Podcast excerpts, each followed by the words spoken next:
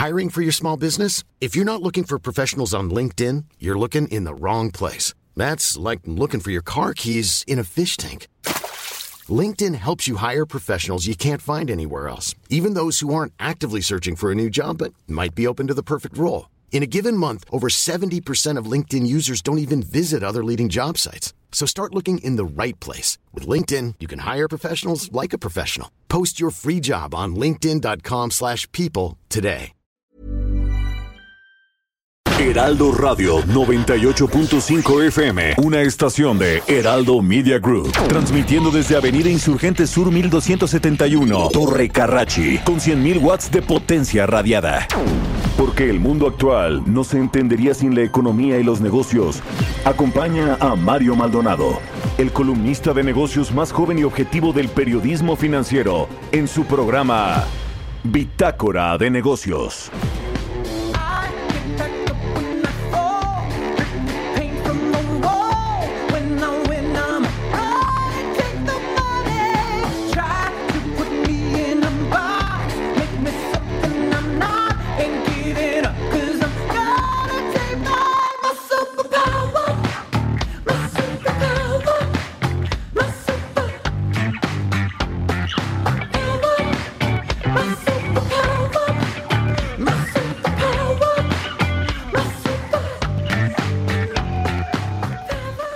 ¿Qué tal? ¿Cómo está? Muy buenos días. Bienvenidos a Bitácora de Negocios. Yo soy Mario Maldonado y me da mucho gusto saludarlo en este martes 21 de abril del 2020. Saludo con mucho gusto a todos los que nos escuchan aquí en la Ciudad de México por la 98.5 de FM.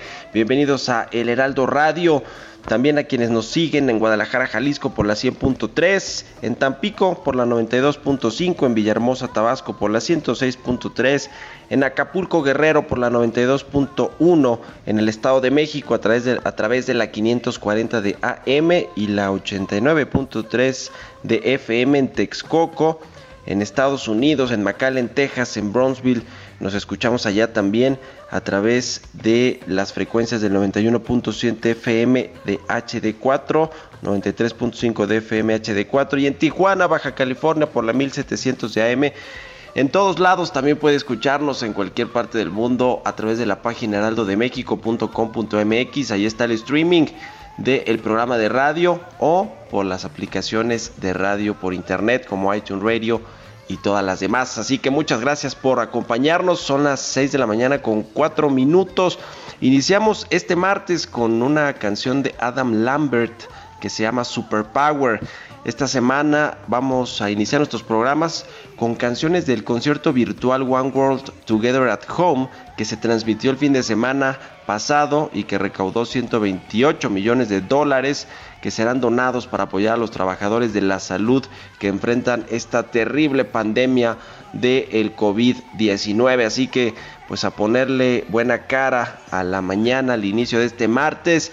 Y les cuento rapidísimo que vamos a tener el programa. Hay muchísima información después de lo que pasó ayer, inédito, histórico en el mercado petrolero particularmente con la, la, mezcla del WTI y con la mezcla mexicana de petróleo también, pero sobre todo la referencia de, eh, de Texas, el petróleo de Estados Unidos que se desplomó, pero ahora sí que a niveles históricos y a niveles negativos, hasta menos 37 eh, dólares se llegó a cotizar el precio del barril de petróleo tejano, es decir, que le tuvieron que eh, los contratos a mayo les van a tener que pagar los vendedores de petróleo a los compradores por llevarse el petróleo, imagínense el mundo al revés, lo que estamos viviendo. Y bueno, pues la mezcla mexicana también tuvo una eh, variación, un cierre negativo, de una variación negativa de 2.37% en el precio del petróleo. Así que las cosas, como diría mi abuelita, patas para arriba en el mercado petrolero y de eso y otras cosas vamos a hablar con Roberto Aguilar,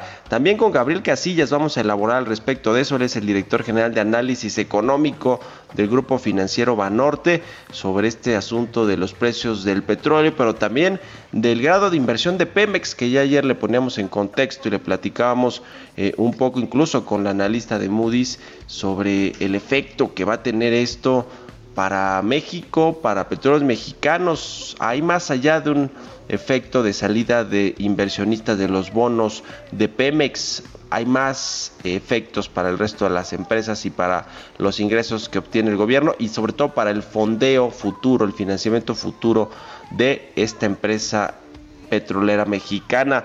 Hablaremos también con Javier Treviño, el director general de políticas públicas del Consejo Coordinador Empresarial sobre este acuerdo nacional que pide el sector privado al presidente López Obrador para enfrentar esta crisis económica derivada de la crisis sanitaria por el COVID-19. ¿En qué estatus está? Ya se dio a conocer ayer la carta que le envió el presidente del CCE, Carlos Salazar, al, al, presidente López Obrador luego de que le pidiera cobrarle a 50 grandes contribuyentes algunos litigios y créditos fiscales que tienen pendientes. Bueno, pues dura la carta, le vamos a, a, hablar de eso también, vamos a leer un cachito de esta carta que publicó ayer el periodista Carlos Loret de Mola, mi colega ayer en el Universal. En fin, quédese con nosotros, vamos a hablar también con Ernesto Farril, el presidente del Grupo Bursamétrica, sobre cuándo México podría perder el grado de inversión. Ayer dijo Moody's que eh, al menos no en los próximos 12, 18 meses, pero como están las cosas, usted abróchese mejor los cinturones. Quédese con nosotros aquí en Bitácora de Negocios. Hoy es martes 21 de abril, son las 6 con 7 minutos. Le dejo el resumen de las noticias más importantes para amanecer este día. Lo tiene Jesús Espinosa.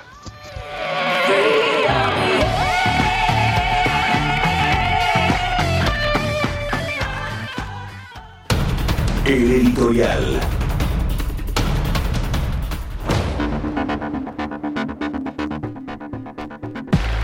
El resumen. En una carta privada al presidente Andrés Manuel López Obrador, el líder del Consejo Coordinador Empresarial Carlos Salazar se dice sorprendido de la petición del titular del Ejecutivo para cobrarle a las empresas deudoras al fisco, hecho que dijo Carlos Salazar se escapa de sus atribuciones y representa una violación a la ley. El líder de la Confederación Patronal de la República Mexicana, Gustavo de Hoyos, afirmó que es una fantasía que 15 empresas deban al fisco 50 mil millones de pesos, como lo denunció el presidente Andrés Manuel López Obrador. Arturo Herrera, secretario de Hacienda, admitió que las finanzas públicas pudieran resultar afectadas por la caída en la recaudación de impuestos a partir de abril como consecuencia de la emergencia sanitaria, pero consideró que esto no debe ser castigado por las calificadoras, cuando hay países industrializados que gastan hasta 20% de su PIB en planes de estímulo.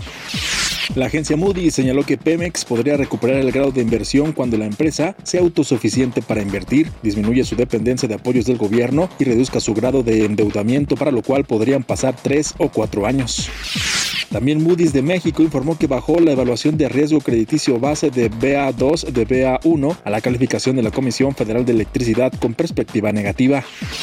Debido a la baja en la calificación de México y petróleos mexicanos, la falta de liquidez en las empresas y el principal catalizador el COVID-19, el Instituto Mexicano de Ejecutivos de Finanzas revisó a la baja su estimado para el crecimiento económico nacional de 2020 de 4 a 6.7% en abril.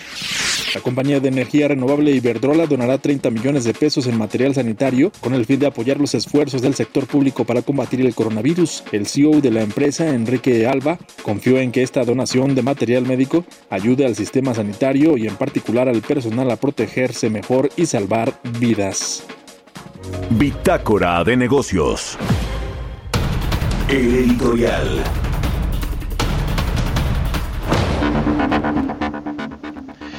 Pues eh, vamos a elaborar en el programa sobre esto, qué significa que la mezcla mexicana, el precio ya cerrado en terreno negativo.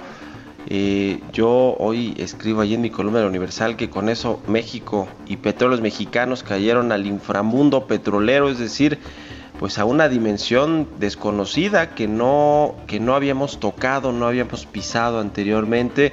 Esto por supuesto tiene que ver con lo que está pasando en el mundo, con la economía que está frenada y por consiguiente la demanda de petróleo para pues las gasolinas, para la turbocina, para la fabricación de productos, es decir, todo eso pues está medianamente parado o la mayoría está frenado y con, y con ello toda la economía cerrada por esta contingencia, sí tiene que ver con eso definitivamente, con esta reunión de la OPEP eh, hace un par de semanas que tampoco dejó pues contentos a ningún inversionista, ningún analista o a quienes hacen estos intercambios de petróleo, a los traders.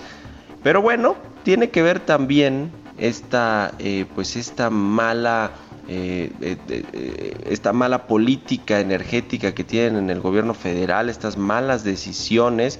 Yo hoy digo que la mala suerte cuando viene acompañada de malas decisiones administrativas por parte de un gobierno, pues es una mezcla catastrófica que en el caso de México pues nos está por llevar a una de las peores crisis en el último siglo y a pues a cosas que creíamos que íbamos a tardar un poco más de tiempo en ver, como que Pemex perdiera su grado de inversión, como que eh, pues eh, el precio del barril de petróleo se cotizara en menos de 2 dólares, 2.3 dólares, aunque seguramente hoy va a rebotar, pero eh, es, es finalmente algo que nunca habíamos visto, que no estábamos preparados.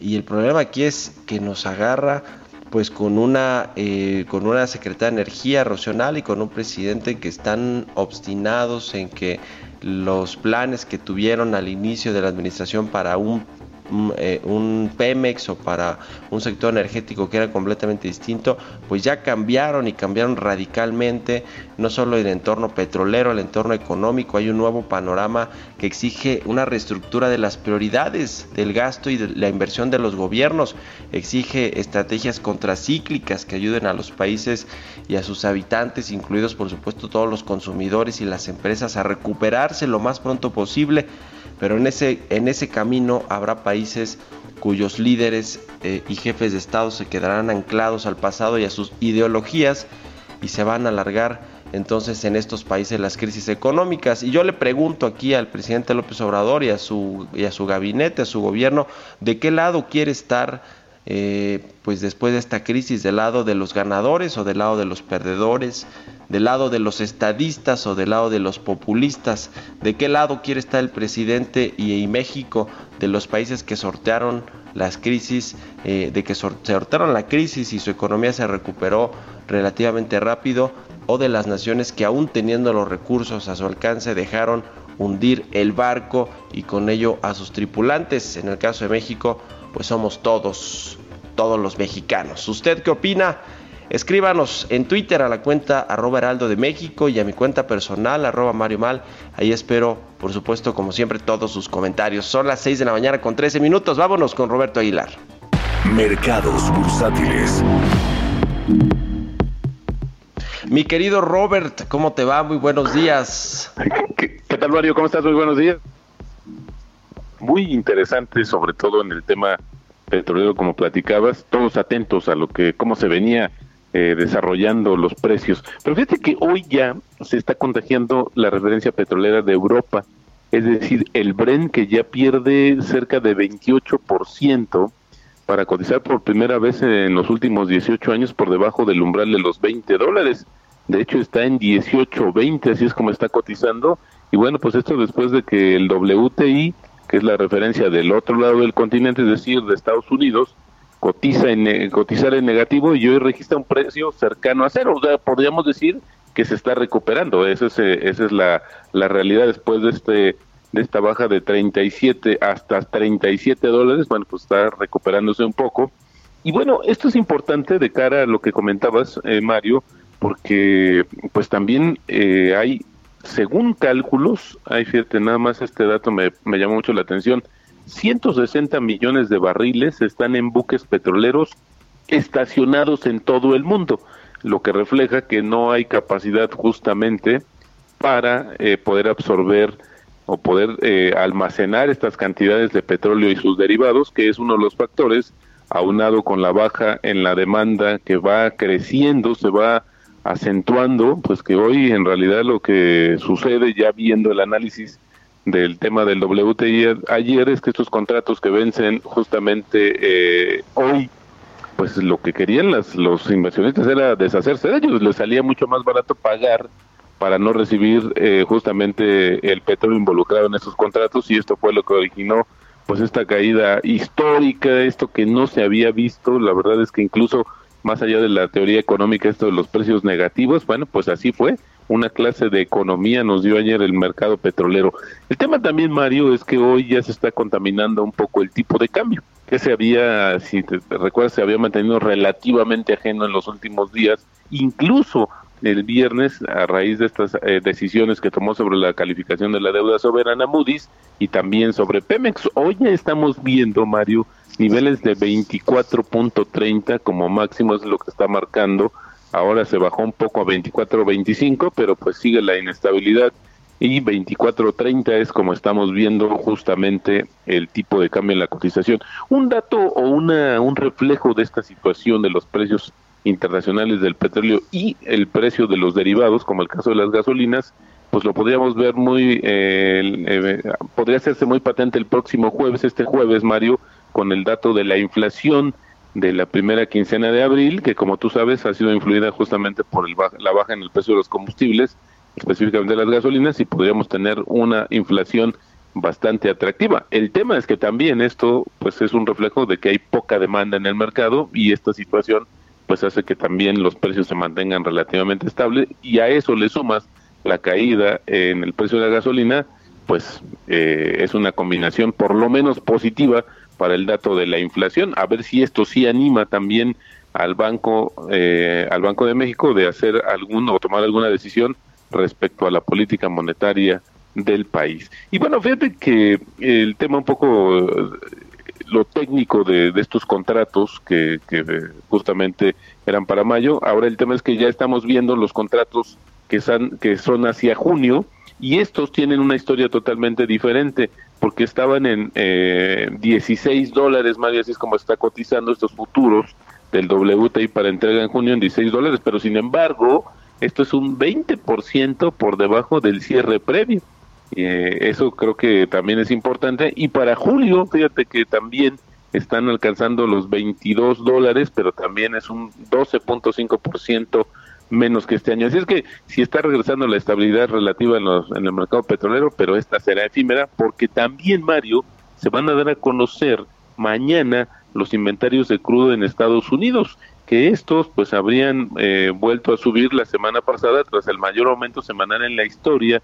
Y otra vez, lo, la misma, el, el, tema, pues es que hay más producto refinado y gasolina que está eh, pues almacenando Estados Unidos y esto también es una de las situaciones que contribuye a la, inestabilidad de los precios, a la baja diría yo, porque pues también refleja que esta situación pues hay un exceso ya de la oferta y no es posible que la economía ninguna, ni incluso la China que está despertando, pues pueda absorberlo de manera pronta, porque esto tendría que obedece más bien a la reestructuración o al reinicio de las cadenas productivas y de poco le serviría a China regresar a esta situación, el principal consumidor de petróleo en el mundo, si no hay quien le compre sus productos, esto también tendría que ser paulatino. Así es que el tema del precio del petróleo, Mario, pues desafortunadamente seguiremos tocándolo, seguiremos viéndolo justamente en los siguientes meses, incluso hasta después de que termine o que se haya, hayamos estado del otro lado en términos de la contingencia sanitaria en todo el mundo.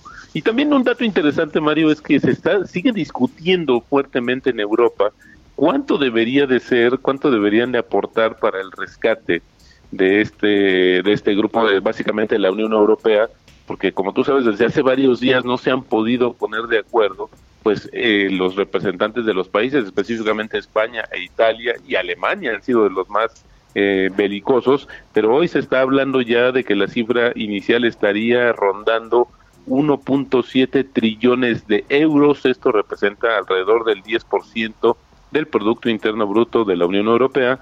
Y bueno, pues se van a reunir el jueves, efectivamente, pero ya hoy deberían estar como más amarradas las discusiones y los acuerdos. A mí lo que me llama la atención en este contexto, Mario, es que nuestro secretario de Hacienda pues haga una crítica de los países que están utilizando pues 20% de su Producto Interno Bruto a un plan de choque, pues justamente lo están haciendo y él dice, bueno, pues que nosotros vamos a caer nuestra recaudación en abril y cuando vemos que países están están utilizando 20% de su Producto Interno Bruto en planes de choque, como tú decías, pues justamente son para eso, para evitar una desaceleración mayor y que pueda recuperarse la economía más rápido, así es que esto no lo podría ver mal ninguna calificadora en el mundo. Me sorprende un poco estas declaraciones de los secretarios de Hacienda, pero así es como amanecen los mercados, Mario, todavía pues salpicados por el tema petrolero a nivel global. Pues sí, mi querido Robert, y a esperar también a esta próxima reunión de la OPEP Plus para ver eh, qué, qué, va a suceder ¿no? con, con este asunto de la reducción, el recorte a la producción, a la oferta, para tratar de, pues, de impulsar un poquito los precios, ¿no? Sí, pues ahora está programada para el 10 de junio, pero yo pensaría que de cara a lo que está sucediendo, Mario, no me extrañaría que pudieran anticiparla o que buscaran acuerdos pues más directos entre los principales productores, el caso de Arabia Saudita y de Rusia, y bueno, dejaran quizás para después acordar también con otros países que cuya contribución es importante, pero pues no es tan determinante como el caso de México que aporta 1.5% de la oferta petrolera mundial. Y nada más te actualizaría el dato, si me lo permites, Mario, ya marcó el tipo de cambio un máximo de 24.31. Así es como está amaneciendo las cotizaciones de nuestra moneda en este martes, como decía, todavía salpicado por el tema petrolero. Ahí está, mi querido Robert. Muchas gracias y muy buenos días. Mario. Muy buenos días, un abrazo. sígalo ahí en Twitter, Roberto AH. Vámonos a otra entrevista, 6 con 22. Entrevista. Está en la línea telefónica Gabriel Casillas, director general de análisis económico del Grupo Financiero Banorte, a quien siempre me da mucho gusto saludar. Querido Gabriel, ¿cómo te va? Muy buenos días. Muy buenos días, estimadísimo Mario, qué gusto, un gusto estar en tu Gracias, programa, espero como que siempre. estés muy sano, igual que tu familia y todos los de tu amable auditorio. Igualmente para ti, estimado eh, Gabriel, gracias como siempre por tomarnos la llamada. A ver, eh, cuéntanos cómo viviste tú ayer esta jornada, pues eh, eh, inédita, eh, de locos dirían algunos en el mercado petrolero con los futuros del WTI, con los futuros o los contratos que se entregan en mayo. Ya nos explicó un poquito de Roberto Aguilar, pero a ver, en, en, en, aquí, aquí creo que lo importante es saber si esta tendencia de altísima volatilidad y de depresión completa de precios, tanto del WTI como vimos ayer la mezcla mexicana, se va a mantener por cuánto tiempo y cuáles van a ser los efectos pues para el resto de la economía y de otros indicadores económicos importantes. Claro que sí, muchas gracias Mario, pues efectivamente cuando vemos este tipo de, de precios, pues la verdad es que sí asusta, ¿no? Siempre en las, en las crisis económicas, en las recesiones fuertes a nivel global, siempre empiezan a salir de repente cosas que no pensamos ver, este, y esta es una de ellas, la verdad, ¿no? Desde hace algunas semanas, algunos analistas de petróleo habían ya advertido que podíamos ver esto en el contrato de mayo, como, como explicaba Roberto, ¿no? Este, en el cual, pues, por la falta de almacenamiento íbamos a, a, poder ver precios negativos. Aún así se veía complicado. ¿Cuánto más vamos a ver esto? Pues hoy, por ejemplo, el contrato de mayo sigue, sigue activo, ¿no? No ha expirado, expira mañana y está en menos 6.25, sigue en terreno negativo. No tanto como el cierre de ayer de menos 37, pero sigue uh -huh. negativo. Entonces, pues ayer afectó el precio de la mezcla mexicana de petróleo, que como, como saben, pues la fórmula de, de para ponerle precio incluye el WTI y por eso salió en menos 2.37 eh, dólares por barril. Hoy, cuando veamos en la noche la fórmula, de nueva cuenta es probable que vuelva a salir negativa. Eh, sin embargo, pues ya para el este para mañana ya ya estaremos libres de eso, porque pues vemos el contrato de junio y ya está, bueno, que sigue más o menos alrededor de los 20 dólares por barril. Ahorita vi que estaba cotizando en 21. Entonces, pues lo más importante son dos cosas, ¿no? Ver que este fue un tema técnico, que ya lo explicaron muy bien, ¿no? De muy corto plazo, y ver que en el mediano plazo el precio no es que esté negativo, sino que está alrededor de los 20 dólares por barril. Y si nos vamos a los contratos de noviembre, diciembre de este año, está más cerca de los 35 dólares por barril. No necesariamente quiere decir que vayamos a ver esos precios hacia adelante, pero vamos, no, no estamos en una situación donde veamos precios negativos por, por semanas o meses. Eh, lo que sí creemos es que efectivamente nos da una idea pues de la del choque doble que tenemos. Por un lado, sobre oferta, a pesar del acuerdo de la OPEP, pero pues no se necesitaba un recorte de alrededor de 10 millones de barriles, se necesitaba uno de 24 millones. Y por otro lado, pues la, la demanda tan deprimida que por el momento se ve pues muy, muy, muy de corto plazo, estimado Mario.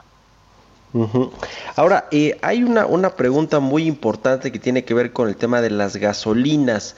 Eh, en México, bueno, ya hemos visto que la mezcla mexicana está por debajo incluso de lo que eh, está pronosticando Hacienda, ¿no? Que aún ya con los ajustes en medio de esta contingencia sanitaria lo puso el precio del barril de, petróleo que exportamos en México a un promedio de 24 dólares por barril. Bueno, pues eh, estaba apenas el, el, viernes por abajo de los 17 dólares y bueno, pues ayer se, se cayó completamente. Pero el tema de, de, la gasolina, porque a ver, el precio internacional del petróleo, pues es, es un referente obviamente para cómo están los precios de la gasolina. Ya aquí en México un subsidio del gobierno o una liberalización de los precios, pues muy sui generis, porque el gobierno sigue teniendo mucha injerencia en cómo están los precios en el mercado.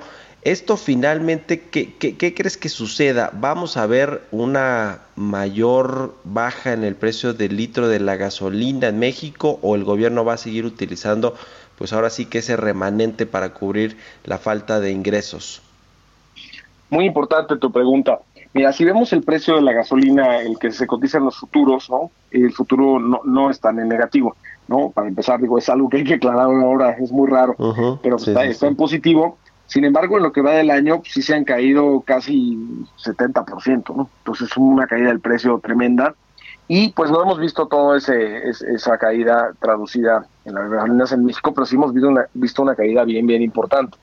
Ahora, eh, recordemos que, que a diferencia del pasado, en donde normalmente cuando el precio internacional estaba por abajo del precio de México, pues no importaba cuánto, cuán abajo estuviera, todo el tiempo se convertía en un impuesto. Hoy por hoy no, el impuesto es fijo, ¿no? Más o menos cercano, un poquito menos de los 5 pesos por litro en el caso de la gasolina regular. Entonces, ahorita está fijo y el gobierno pues decide cuánto recauda de esos casi 5 pesos y casi todo el año el gobierno ha decidido recaudar los 5 pesos completos y aún así el precio eh, de la gasolina en bombas en México ha podido caer. Entonces, en la medida que siga cayendo el precio internacional y el gobierno siga eh, recaudando el, eh, todo el IEPS de gasolina, pues vamos a ver una caída mayor en precios de la gasolina, ¿no? Siempre está el riesgo de que por, por cómo están las cosas, el gobierno decida incrementar el IEPS, pero por el momento el presidente ha declarado en, varias ocasiones que no lo va a hacer. Entonces sí vamos a seguir viendo baja el precio de la gasolina y lo bueno es que el gobierno pues sigue recaudando ese IEPS, estimado Mario. Uh. Y por último, Gabriel, quiero eh, tocar base contigo también con el tema de la pérdida del grado de inversión de Pemex. Creo que la última vez que platicamos, tú me decías que ya de alguna manera estaba descontado por, por los analistas, que ya sabían que México iba a perder, eh, Pemex iba a perder el grado de inversión, pero eh, eh, quiero entrar un poquito al tema de Pemex, de cómo se ve el futuro para esta compañía y también el tema de la, de la calificación de la deuda de México, que también bajó hoy un escaloncito por parte de Moody's el viernes pasado y bueno, pues si bien quizás no se ve que la vaya a perder en los próximos 18 meses al menos, pues está en una perspectiva negativa finalmente. Claro, muy importante. Pues mira, eh, como decíamos la, la, última vez que nos vimos en Acapulco, en la bancaria justamente, uh -huh. era eh, eh, platicábamos que pues ya Fitch ya le había quitado el grado de inversión a Pemex y que pues faltaba una de las otras dos calificadoras, que la más factible era Moody's, porque lo tenía justamente casi un escalón por arriba del umbral de grado de inversión. O sea, al ver el viernes pasado bajarle la calificación, pues ya perdió grado de inversión, ahora sí oficialmente Pemex, ¿no? Con estas dos calificadoras.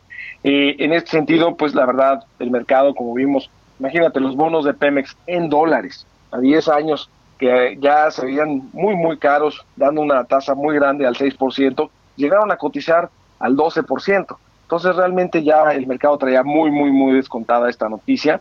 Inclusive uh -huh. me acuerdo platicábamos que evidencia anecdótica ¿no? de varios fondos grandes de inversión global me habían dicho que, pues como ya veían desde hace mucho tiempo que esto podía pasar, unos 12 meses, crearon fondos eh, que tienen mandatos un poco más laxos que les permiten invertir en bonos eh, pues por abajo de grado de inversión.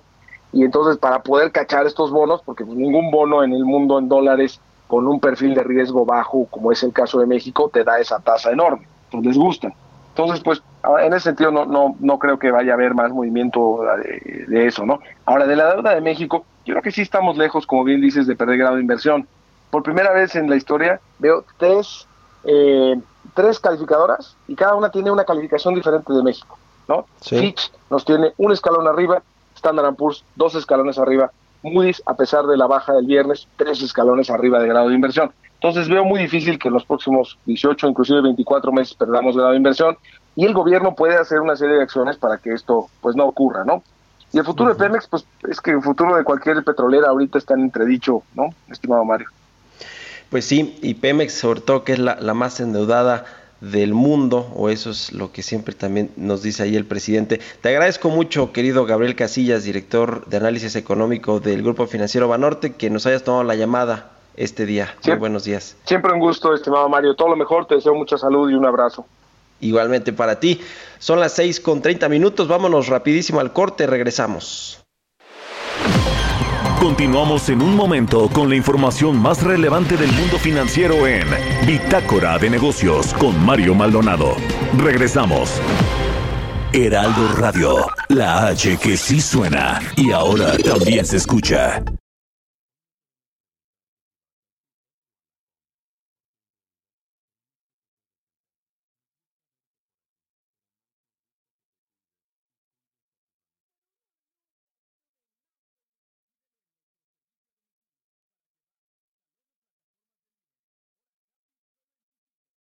Heraldo Radio, la H que sí suena y ahora también se escucha. Estamos de vuelta en Bitácora de Negocios con Mario Maldonado. Entrevista. Ya estamos de regreso en Bitácora de Negocios. Muchas gracias por seguir con nosotros. Son las 6 de la mañana con 35 minutos. Está en la línea telefónica Javier Treviño, él es director general de políticas públicas del Consejo Coordinador Empresarial. Aquí me da mucho gusto saludar. ¿Cómo te va Javier? Muy buenos días. Hola Mario, buenos días, qué gusto estar de nuevo contigo. Igualmente, gracias por estar aquí en Bitácora de Negocios. A ver, eh, pues los empresarios siguen en el, en el renglón de convocar a este acuerdo nacional entre pues prácticamente todo el país, sociedad, sindicatos, empresas, gobiernos estatales, gobierno federal, todo mundo para pues lograr salir de esta crisis económica que nos ha eh, eh, que nos está dejando esta emergencia sanitaria del COVID-19. Cuéntanos un poco cómo va esa, pues esa intención, creo que muy, muy loable obviamente del Consejo Coordinador Empresarial, de que haya un acuerdo nacional, un pacto de nueva cuenta para, pues para poder salvar esta crisis. Cuéntanos cuáles son los, los, los eh, pues las cosas que ustedes están poniendo sobre la mesa. Claro que sí, Mario, es correcto lo que mencionas y existe un claro sentido de urgencia. Eh, estamos recibiendo un impacto económico negativo de proporciones inimaginables y ya estabas comentando tú también el tema del precio de petróleo, pero hay una caída generalizada de la actividad económica, una reducción de actividad en los centros de trabajo, hay interrupción masiva de la producción, el colapso de las ventas, la disminución de los volúmenes y, precios de exportaciones, la caída en los ingresos de los trabajadores, despidos y quiebras de empresas, pérdidas de ingreso por turismo y remesas, salidas de capital y freno en las decisiones de inversión. Bueno, pues ante este panorama tenemos que actuar eh, rápidamente y por eso el Consejo Coordinador Empresarial eh, pues ha convocado a un acuerdo nacional. Eh, la verdad es que hay muchos jugadores en la política mexicana que también han hablado de un acuerdo nacional, pero muy pocos dicen qué y, otros, y mucho menos, dicen cómo. ¿no? Entonces, los objetivos, sin duda, eh, de un acuerdo nacional deben ser al menos 10. Este, eh, está el objetivo de cuidar la salud de todos los mexicanos, sin duda, evitar la, saturación y el colapso del sistema de salud eh, para salvar el mayor número de pacientes infectados y ampliar el número de pruebas y en eso es importante la participación también del sector privado con el sistema hospitalario mexicano. Por supuesto que proteger el empleo y las fuentes de ingreso para evitar que la crisis de liquidez se convierta en una crisis de solvencia es un segundo objetivo sin duda eh, fundamental. En tercer lugar, reactivar la economía lo más pronto posible de manera sostenible, tanto en el campo como en las ciudades. Hay pocos que están hablando del tema del campo y la cadena agropecuaria y de alimentación, y también en, las ciudades para preservar empleos e ingresos de los trabajadores, pues es necesario preservar la planta productiva, apoyar a las empresas y a los productores agropecuarios. También en cuarto lugar, minimizar los costos para poder arrancar una reactivación gradual. Eh, los empresarios, Mario, no están pidiendo ni privilegios, ni condonaciones, ni suspensión de impuestos a pagar, sino su diferimiento en el tiempo. Pagarán pues puntualmente luego de la crisis sanitaria. Y si estamos pausando la economía, quedándonos todos en casa, pues tenemos que pausar los cobros, tanto en el ámbito de las familias, de las empresas, como con el sector eh, público. También es importante como objetivo evitar las quiebras generalizadas de empresas. Eh, esto va a evitar que la siguiente víctima de la crisis pues sea el sistema bancario y el sistema de pagos Aquí la banca de desarrollo podría desempeñar un papel de liderazgo fundamental. Es necesario financiar a las micro, pequeñas y medianas empresas utilizando recursos de la banca comercial con garantías líquidas de Nacional Financiera. Eh, también necesitamos y está planteándose eh, las políticas contracíclicas urgentes. Eh, la economía mexicana requiere, sin duda, Mario, de una vasta intervención estatal sin titubeos. ¿Se requieren políticas contracíclicas? Sí.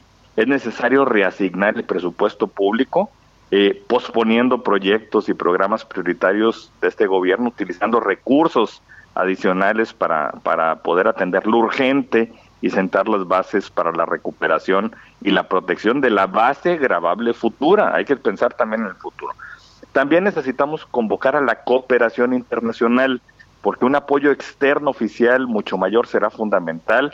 En el caso del Fondo Monetario Internacional, eh, conocemos eh, que, que, hay una línea de crédito flexible por más de 60 mil millones de dólares que tiene contratada el país desde hace unos 10 años con el Fondo Monetario Internacional y también acudir al Banco Mundial, al Banco Interamericano de Desarrollo, a la Corporación Andina de Fomento, que pueden duplicar la cantidad de préstamos netos de asistencia técnica, de fondos adicionales para reactivar el sector privado. También, Mario, eh, debemos enfocarnos en la diversificación comercial y no romper la proveeduría nacional y regional en América del Norte. Eh, se nos presenta una, una oportunidad importante en el contexto de las tensiones comerciales entre China y Estados Unidos. Pues la crisis es una oportunidad para que México desplace a China en, en, muchas de las importaciones que hace Estados Unidos de ese país. Entonces México se puede convertir en un exportador importante de Estados Unidos de productos que antes importaban de China. Además, eh, sí eh, se está planteando el endeudamiento, pero, pero el endeudamiento no debe aumentarse permanentemente. Entonces, eh, debe buscarse que el aumento sea temporal eh, o asegurarse de que el nivel de la deuda sea sostenible y que se mantenga el acceso al mercado. Y finalmente, Mario, hay que enfatizar la, la, dirección del largo plazo de la economía, porque esa es la mejor vacuna contra la incertidumbre de la crisis. Eh, tenemos que avanzar en la implementación de un plan económico a largo plazo, pues por eso eh, se pierde luego la, la confianza cuando las eh, calificadoras no ven un plan claro, pero tenemos que preparar la posibilidad de una recuperación más sólida. A lo largo de, estos principios hemos definido eh, pues la convocatoria a este acuerdo nacional y seguramente en los próximos días el Consejo Coordinador Empresarial va a dar a conocer también el cómo, eh, cómo se va a llevar a cabo esta discusión, esta deliberación pública, este ejercicio sin duda de aprendizaje social, este, para que podamos plantear pues un, un plan para hacer frente a la crisis ahora y en el futuro. Oye Javier, yo he escuchado que el secretario de Hacienda y lo mismo Carlos Salazar del CCE, pues han dicho que tienen reuniones, que su relación es buena, que es respetuosa y demás, y el secretario de Hacienda ha dicho que tiene escenarios B, C y D, además de la que está aplicando actualmente. ¿Ustedes saben si al menos en el escenario B o C está esta ayuda fiscal para empresas o este tema del desempleo que ha puesto la Coparmex también sobre, sobre la mesa del seguro de desempleo? En fin, hay estas otras medidas en estos otros planes o no tienen idea de si está en el, en el script de la Secretaría de Hacienda? Mira, bueno, evidentemente la Secretaría de Hacienda está analizando todos los escenarios. Tenemos una conversación, el presidente del Consejo Coordinador Empresarial está en contacto permanente con el secretario de Hacienda y también con el secretario de Relaciones Exteriores y también con el jefe de la oficina de la presidencia. Sin duda, eh, hay, una, hay un contacto muy importante eh, lo, lo, que es fundamental, eh, pues es no solamente tener los escenarios, sino actuar ya.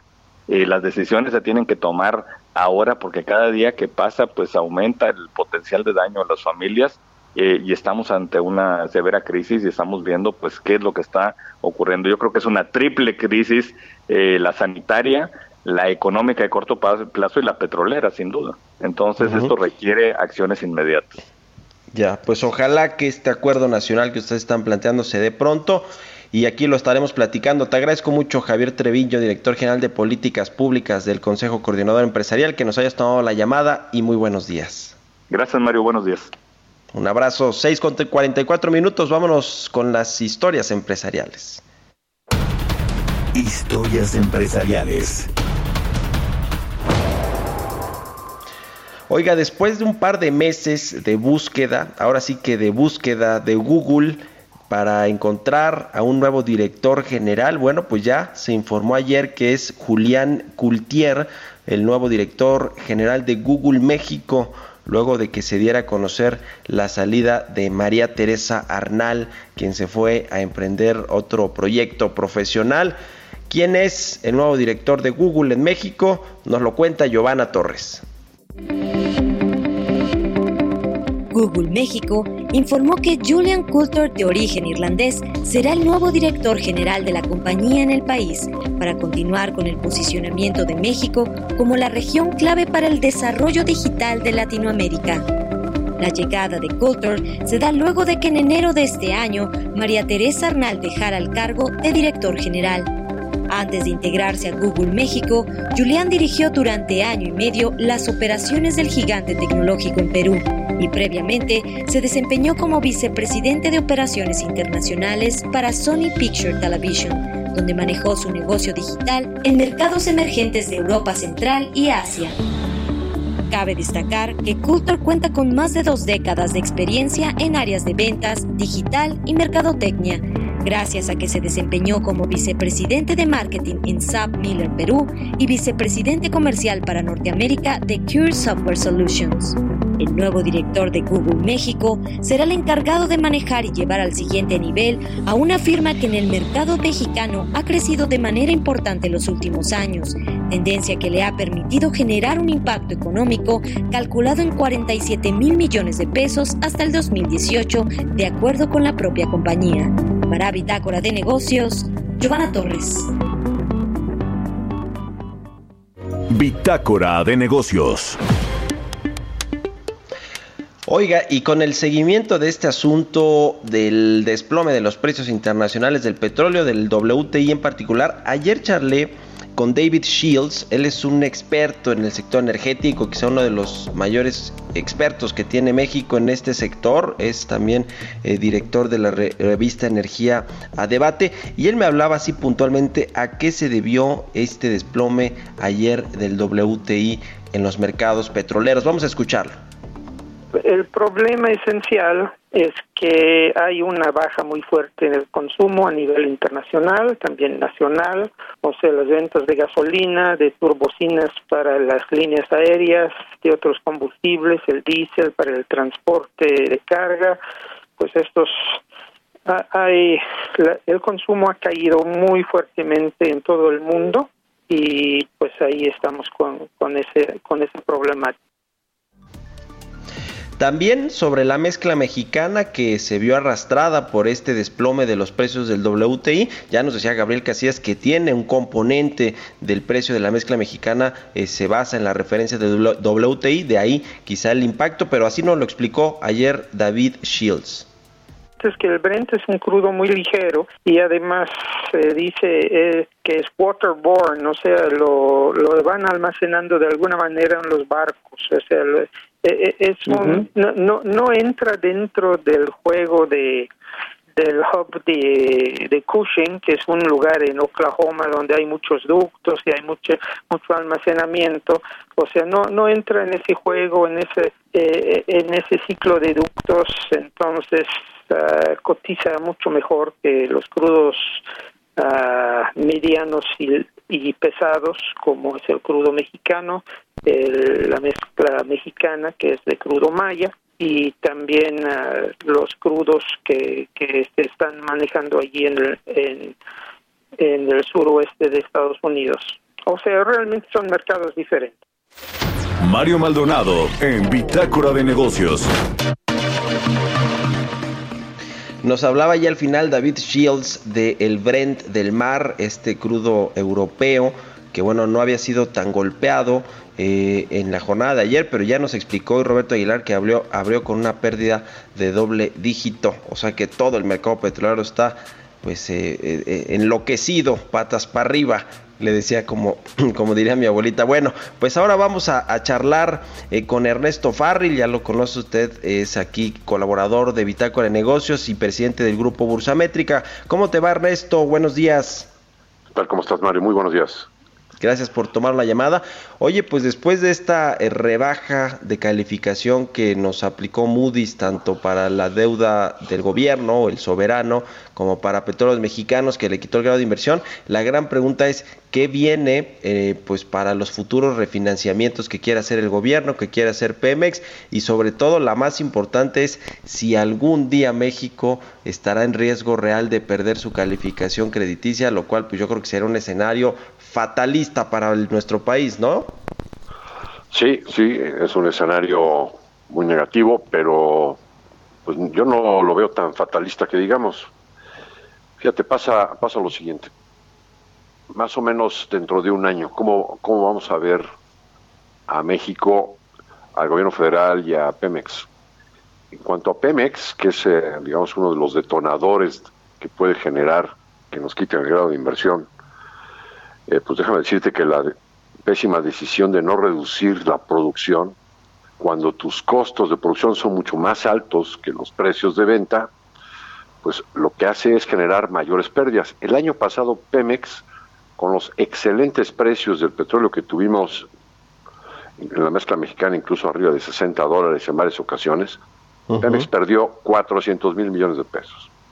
¿Sí? Hemos hecho una estimación con un precio promedio de 22 dólares, eh, pero con, eh, fases en las que el precio está bajo, como está ocurriendo, y eh, con todas las coberturas que, que dicen que se tienen, bueno, pues es probable que Pemex pierda este año pues entre 700 a 800 mil millones de pesos. Bueno, pues este ya es un boquete que pues va a hacer que las calificadoras digan el año entrante, no, pues ya, ya es insostenible que el gobierno pues, siga eh, ayudando a Pemex, ¿no? Porque pues la, deuda de Pemex pues, va a seguir creciendo. Pero dentro de un año también vamos a ver, o ya vamos a conocer las cifras de en cuánto se va a caer la recaudación fiscal. Nuestra estimación actual en cuanto al PIB bursamétrica es una contracción del 7.3. O sea, los pronósticos tienden a, a, que el consenso se, se vaya hacia el seis y medio al 7, estamos un poquito más negativos, pero con eso es probable que la recaudación pues eh, tenga cerca de dos dígitos de contracción. Y pues entonces la base eh, digamos con la que vamos a ver el presupuesto para el año entrante dado que se ha negado a, hacer una reforma fiscal eh, pues va a ser de un déficit fiscal donde muy difícilmente va a haber un superávit primario. ¿no? Entonces, eh, pues la deuda también en, deuda como proporción del PIB, nosotros le estamos estimando va a estar ya en el 56%, y para el 2021 pues probablemente se vea por arriba del 60%. Todo esto con una muy baja recaudación en relación al PIB, pues va a ser muy probable que nos quiten el grado de inversión. Y eh, Gabriel Casillas decía que lo veía difícil. Bueno, pues es que Fitch nos tiene en, eh, en el peldaño entre... Sí, sí, sí, apenas uno, un, peldaño arribita del grado de inversión. Esto es con perspectiva estable, pero pues con estas circunstancias que te digo dentro de unos ocho meses, pues nos, pueden bajar. Están, están Poor's triple B, pero con perspectiva negativa. Sí. A dos escalones del infierno. ¿no? Moody's no está a tres, sino a cuatro escalones de quitarnos el grado de inversión, también con perspectiva negativa. Como lo hicieron con Prema, nos pueden bajar varios escalones, pero pues, por lo pronto tiene más escalones que, los demás. Pero de Fitch y Standard Poor's sí creo que pudiéramos tener eh, la pérdida de grado de inversión. Sí, oye, eh, me parece... En el 2021, sí. En el 2021. Me parece muy relevante, Ernesto, esto que comentaste con respecto a cómo va a tener que diseñar y configurar la Secretaría de Hacienda el paquete económico del próximo año que tendrá que entregar este, en septiembre, que bueno, ya debería estar ahí negociando, ya, ya entregó, por ejemplo, en abril los criterios, los precriterios de política económica, los cuales pues ya cambiaron incluso desde el, el primero de abril que los entregó. ¿Qué va a hacer el gobierno? Porque además este tema del endeudamiento va a crecer, ¿sí? Así es, para entonces ya no va a haber eh, fondos de estabilización de los ingresos del gobierno federal ni de los estados. Se habrán comido los colchoncitos. Eh, bueno, podrán ayudarse con los remanentes del Banco de México, que es una verdadera vacilada, porque es eh, conforme sube el tipo de cambio, pues la posición de las reservas internacionales sube pesos y eso genera una plusvalía no realizada, y eso es, inventar dinero. ¿Ustedes creen que las calificadoras se tragan eso? lo, van a contabilizar como ingresos. Es crear dinero al final, y por eso las reglas que se han puesto en la ley, para que lo menos posible eh, pues se vaya a aplicar a gasto de gobierno, ¿no? Eh, que se vaya a prepagar deuda, eh, en fin, o sea, que tenga otros usos que no sean gasto porque es, es creación de dinero pura. Es, es una verdad vacilada que tenemos en nuestras leyes. Bueno, pero no, pues veo más colchones. No, hay, no hay más salvavidas. Ese, ese sí es un gran tema.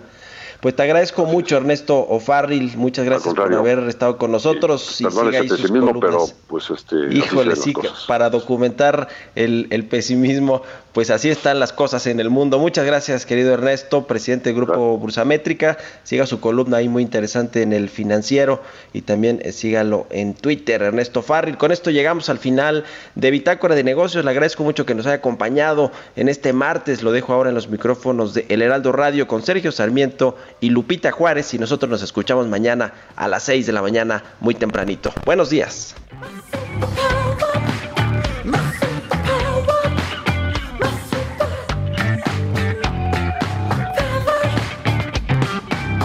I know I'm not the only one who thinks this ain't okay.